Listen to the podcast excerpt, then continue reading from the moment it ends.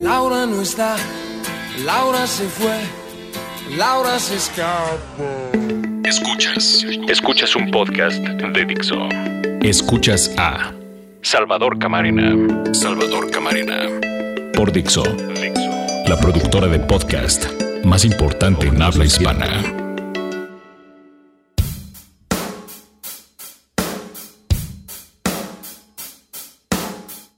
Bienvenidos a Orden de Información.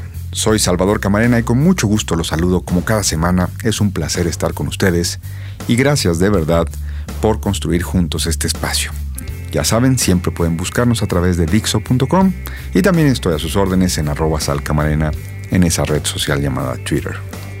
En esta ocasión les hablaré de mi vida con Laura. Yo tengo una relación con Laura. Recibo llamadas para Laura todos los días a cualquier hora suena el teléfono y es para Laura. Hoy sé que Laura se llama Laura Reyes Valdivia. ¿Que si conozco a Laura? No, nunca la he visto. ¿Que si la reconocería caminando por la calle? No tengo idea cómo es su cara. Ni su edad, ni sus generales, como decían antes. Pero de tanto que me llaman a mi celular preguntándome por Laura, hoy les puedo decir que sí, que tengo una relación, una vida con Laura. Laura es quizá alguien que tuvo antes el número telefónico que hoy corresponde a otra persona. Laura es quizá alguien que obtuvo un crédito con una institución bancaria o con una tienda departamental y que quizá, todo es especulación, quedó a deber algo, debe algo y hoy la andan buscando para que pague. Y todo es una especulación porque lo único que recibo son llamadas para Laura, pero no explicaciones de por qué me llaman a mí para buscar a Laura. Si yo no soy Laura, yo no conozco a Laura. Supongo que están en esta misma circunstancia, muchos de ustedes han vivido esta molestia de la vida cotidiana de hoy en día.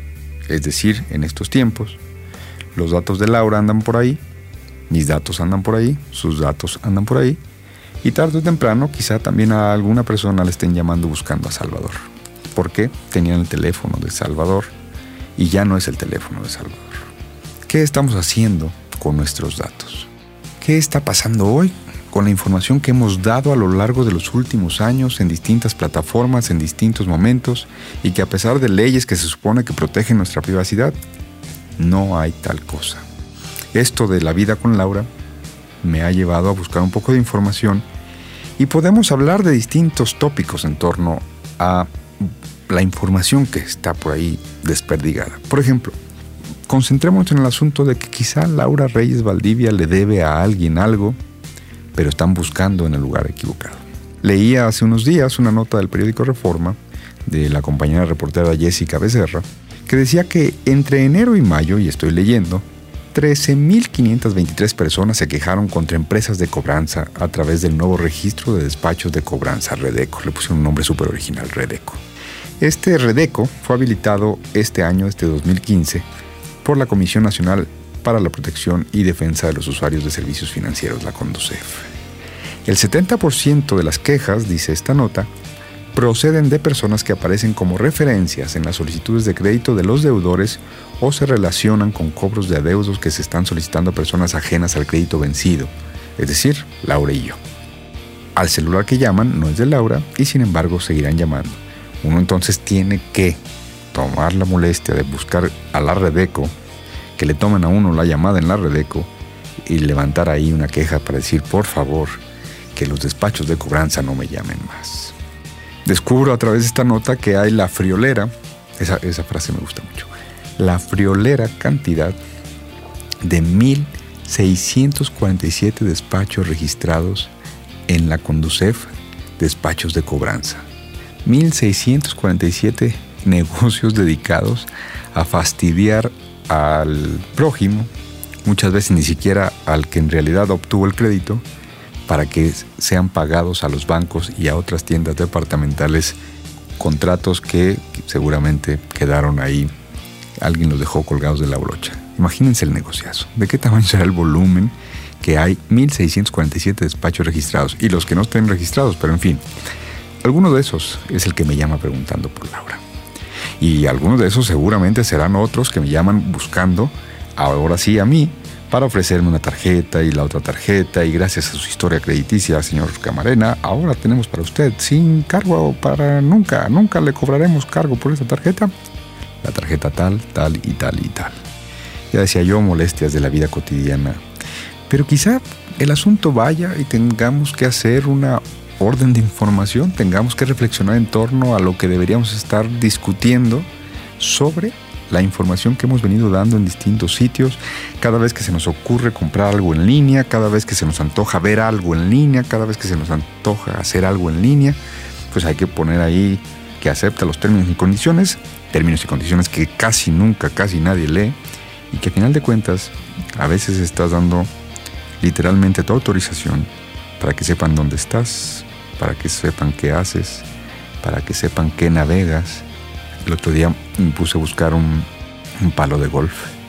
Claro, en estas cosas en que uno le echa la culpa a la raqueta o al palo de golf o a los tenis de lo malo que es uno con los pies o con las manos en algún deporte. Y entonces estaba buscando un palo de golf y bueno, ahora no hay manera en que entre a ciertos sitios de internet y no salga por todos lados publicidad sobre palos de golf.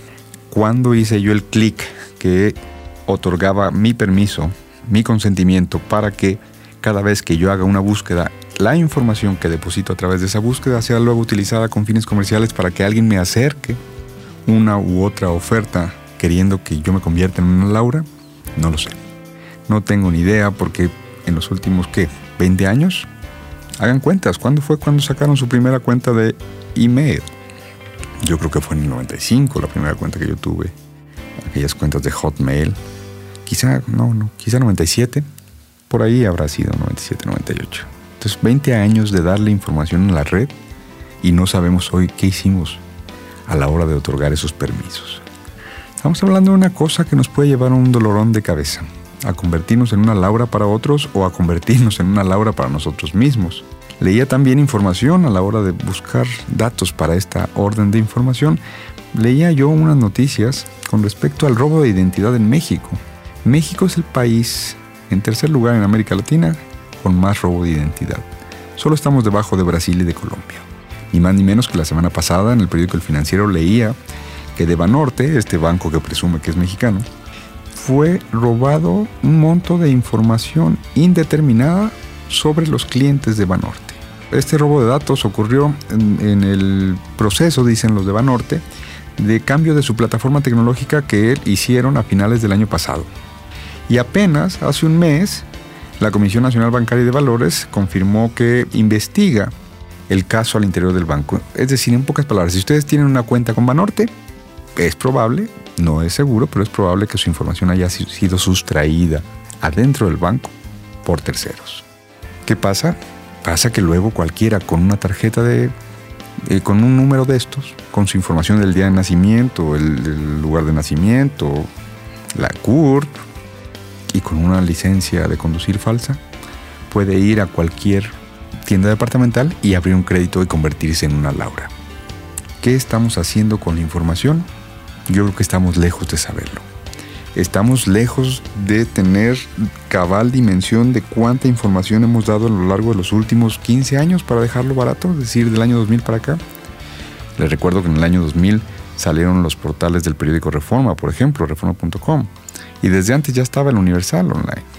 Entonces, son más de 15 años en que hemos estado navegando, aquellos que somos medio adictos a la información, y que a la hora de comprar un celular y luego bajas ahora tenemos las apps. Al bajar estas plataformas, las apps, das tu autorización para que, y viene una serie de elementos que van a poder saber de ti, desde tu ubicación, desde tus generales, todo eso lo hemos venido dando. Supongo que con eso a, la vista hay dos maneras de verlo. Uno, saber que una de las molestias de estos tiempos modernos es tener una vida con Laura, es decir, que te llamen preguntando por alguien, aunque tú les digas, les ruegues y les insistas que no eres ese alguien.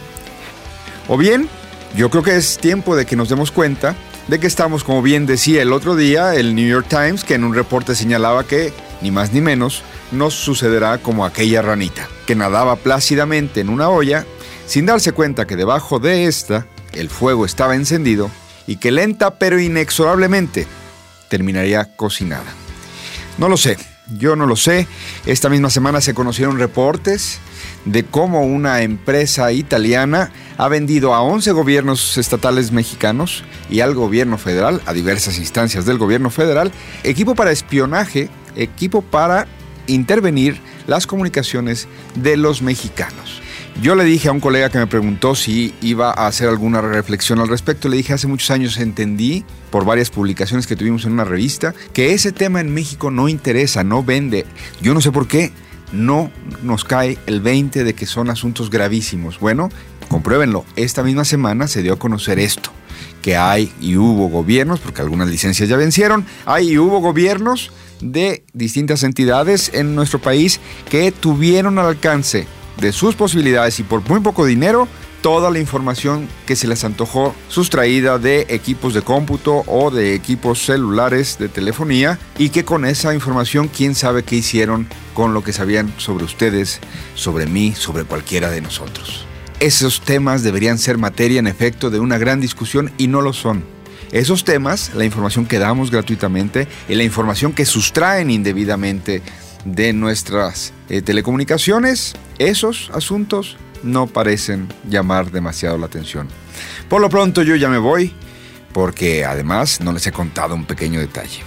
También, además de a Laura, mi vida con Laura, tengo una vida con Saúl Alonso. También le llaman muy a menudo, el de ayer tres veces, hoy apenas una le llaman a Saúl Alonso, que quién sabe a quién le quedó a deber quién sabe qué, y que sin embargo, el único que tengo que estar respondiendo por Laura o por Saúl, soy yo. Seguro ustedes también podrían presumir que tienen una vida ahí con alguien que nunca han conocido. Soy Salvador Camarena, los espero la semana que entra aquí en Dixo.com. Gracias de verdad por compartir este espacio, gracias por estar aquí en la plataforma que juntos construimos en orden de información. En Twitter yo siempre a sus órdenes en arroba salcamarena. Hasta la próxima. Escuchaste a Salvador Camarena, un podcast más de Dixo. El diseño de audio de esta producción estuvo a cargo de Carlos Ruiz.